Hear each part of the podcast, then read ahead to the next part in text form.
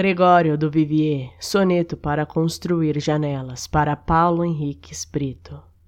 Erguer, antes de tudo, uma parede. A parede, no caso, é importantíssima, pois as janelas só existem sobre paredes.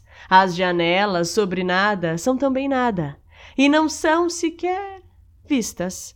Em seguida, quebrá-la, até fazer nela um grande buraco, não maior que a parede, pois precisamos vê-la nem maior que seus braços, as janelas sobre as quais não se pode debruçar. Não são janelas, são buracos. Pronto.